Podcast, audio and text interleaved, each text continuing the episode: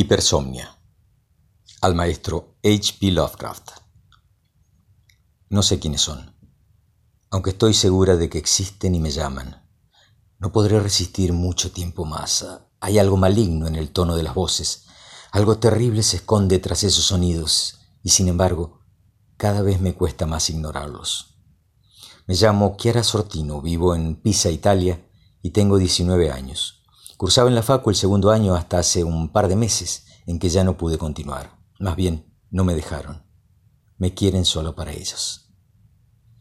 ¿Cómo concebir que transité un tiempo normal, feliz en mi existencia, en el que caminaba libre por las calles? Han pasado tres años desde que una adolescente típica, con novio, amigas, hasta un perrito, en fin, con un proyecto de vida, comenzara a transformarse en una lunática ni más ni menos. Si hasta como excelente deportista y estudiante que era había conseguido una beca completa para estudiar medicina en la Universidad de Milán. Sucedió una tardecita primaveral. Siempre me sentó mal la primavera con su brisa cargada de pólenes. Me hallaba viendo televisión sola en mi cuarto cuando se apoderaron para siempre de mis horas de vigilia. Sentí como un chiflido que iba aumentando y terminaba en una especie de chasquido como de que algo se hubiera abierto en mi mente. Entonces los escuché por primera vez. Son tres voces. No usan el italiano sino una lengua rarísima, desarticulada, áspera, gutural. Lo extraño es que la entiendo a la perfección. Crick, el que más habla, vive provocándome, disfruta el sacarme de quicio, le gusta verme rabiosa y violenta. Cui se comunica de vez en cuando y me corteja con palabras lascivas, busca excitarme y, lo triste es que generalmente lo consigue. En esos momentos me asalta un desbocado deseo sexual y termino acostándome con el primero que se me cruza en el camino. Por último está Penk, quien parece ser el jefe y encargado de convencerme para que me una con ellos, rumbo a su universo. Estas explosiones de furia, de desinhibición, han llevado a que mis padres me terminaran aislando, al extremo de encerrarme con llave en mi cuarto cuando estoy despierta. Y allí radica la cuestión. Ellos solo pueden comunicarse cuando me escapo de Morfeo. Mi cerebro lo sabe y ha encontrado una forma de protegerme. Me pone a dormir el mayor tiempo posible. Estos largos periodos de descanso empezaron apenas cuatro meses después del arribo de ellos. A veces se trata de una especie de ensoñación, un letargo en el cual escucho lejanas las voces de quienes me rodean. Ahora únicamente me despierto para comer o ir al baño, y en esos pocos minutos me vuelven loca, acosándome. Me preocupa el saber que estoy muy cerca de quebrarme, de darles el sí y marcharme a un mundo que imagino tenebroso y helado. Solo es cuestión de alargar la vigilia un par de horas y sucederá inexorablemente. Desearía estar demente de verdad, no ser consciente de su presencia, de esta dualidad que me asfixia. Mis médicos ya le han encontrado una explicación científica. Hipersomnia severa, una rarísima afección que acomete a uno en cien millones, dice. Ayer escuché a mamá hablando con el doctor Piccinini. No saben que a veces puedo oírlos. Le daba esperanza sobre mi futuro. Resulta que un grupo de investigadores de la Universidad de Emory, Atlanta, descubrieron una sustancia en el fluido cerebroespinal de quienes sufrimos esta dolencia y que explicaría por qué no podemos permanecer despiertos.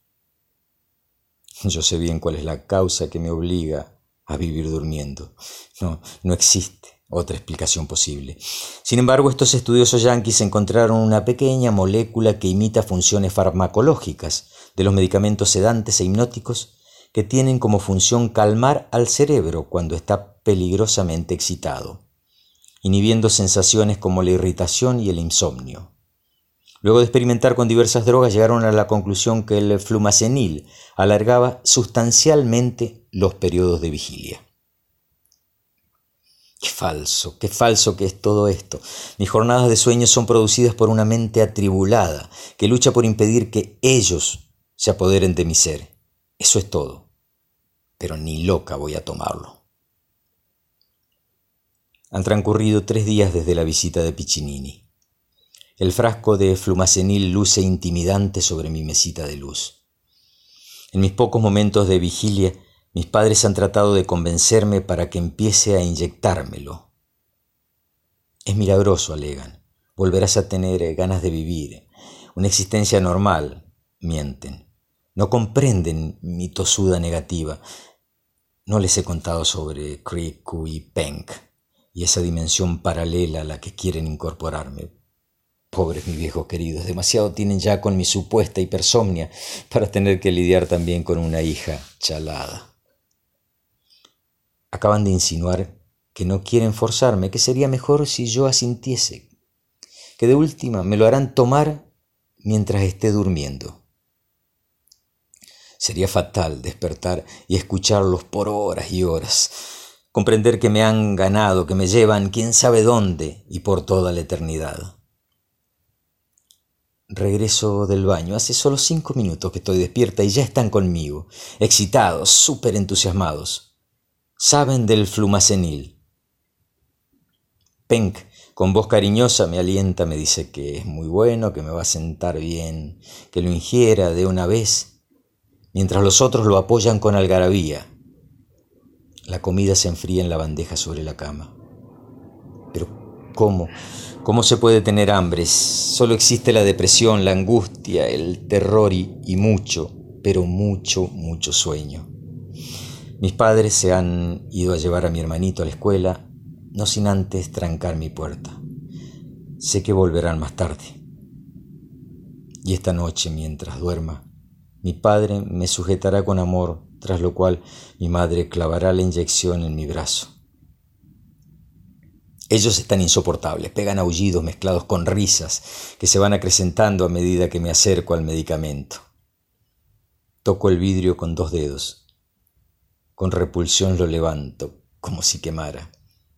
El cerebro me suplica que no, que no lo haga. Mi corazón brama en perturbado repiqueteo. Dejaron todo preparado, la jeringa descartable, el algodón, el cañito de goma. El frasco tiene 20 porciones, con una por día es más que suficiente, reza el cartelito. Sin embargo, lleno el tubo con todo el contenido. Bajo la axila enrollo el canuto y mi vena parece explotar, palpita llamando a la aguja que se acerca. Cuy me piropea contento, diciéndome que prontito estaremos juntos para siempre y al fin podrá poseerme. Crick, por primera vez, no me insulta. Siento sus ácidos alientos en mi mejilla. Están tan cerca. Y hasta me parece sentir sus garras nauseabundas acariciándome. Empujo el émbolo hasta el fondo. Un ardor que va del brazo al pecho dificulta mi respiración. Los músculos comienzan a agarrotarse. Me acuesto con dificultad y bajo los párpados contengo el aliento mientras mis ojos se llenan de lágrimas.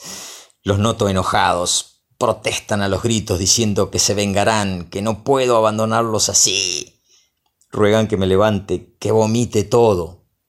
El dolor me vuelve un ovillo, tiemblo en convulsiones que me hacen caer de la cama y una baba blanca atiborra mi boca.